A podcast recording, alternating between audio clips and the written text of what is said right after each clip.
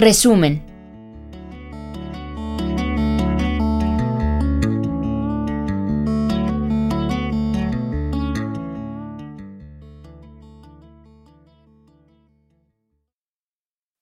La estructura tridimensional del gen explica el flujo de información genética en los seres vivos y en los virus. Ese flujo de información fue propuesto como el dogma central de la biología molecular, que plantea que la transmisión de caracteres hereditarios de los progenitores a la descendencia requiere de un molde en el DNA que sea copiado por el proceso de replicación, que es semiconservativo y ocurre en dirección 5' a 3'. Además, la secuencia de bases en el DNA es también el molde sobre el que se copia la información genética en una molécula intermedia o RNA por el proceso de transcripción que también ocurre en dirección 5' a 3'. La célula decodifica la secuencia de nucleótidos en el RNA a una secuencia de aminoácidos de acuerdo a un código de tripletes o código genético a través del proceso de traducción que se realiza en el ribosoma en dirección amino a carboxilo terminal. La traducción siempre comienza, salvo raras excepciones, con el aminoácido metionina cuyo codón es AUG, y ocurre en tres pasos que son el inicio, la elongación y la terminación. Algunos virus tienen un genoma de RNA, el DNA en procariontes y eucariontes está asociado a proteínas. En eucariontes, esas proteínas son las histonas y en conjunto forman la cromatina, cuya unidad básica es el nucleosoma.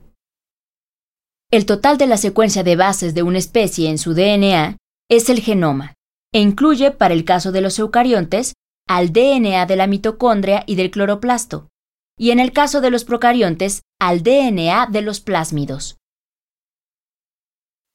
En eucariontes, el DNA adquiere su forma más condensada como cromosomas cuando la célula se divide. Los genes en los cromosomas tienen una distribución específica que es característica de las especies. Aunque en procariontes los genes están sobrelapados, muchas veces no son contiguos. Esta situación en eucariontes es más notoria, pues entre gen y gen se localizan grandes porciones de DNA que no tienen información para la producción de proteínas.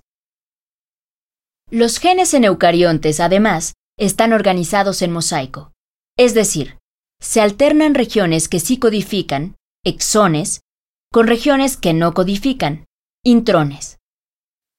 Esto trae como consecuencia la producción de un RNA inmaduro que debe madurar antes de ser copiado en proteína. La organización de los genes eucariontes consta de varias señales.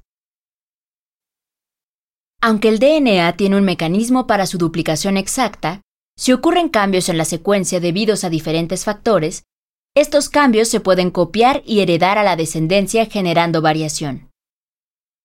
Estos cambios o mutaciones generan variabilidad genética, que es el sustrato de la evolución. Pero también en los organismos generan problemas de salud, como la anemia falciforme, el síndrome de Down, entre otros.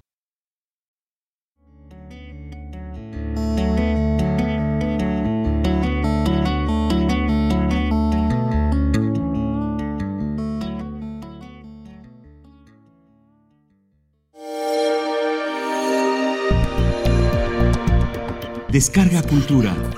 Punto UNAM.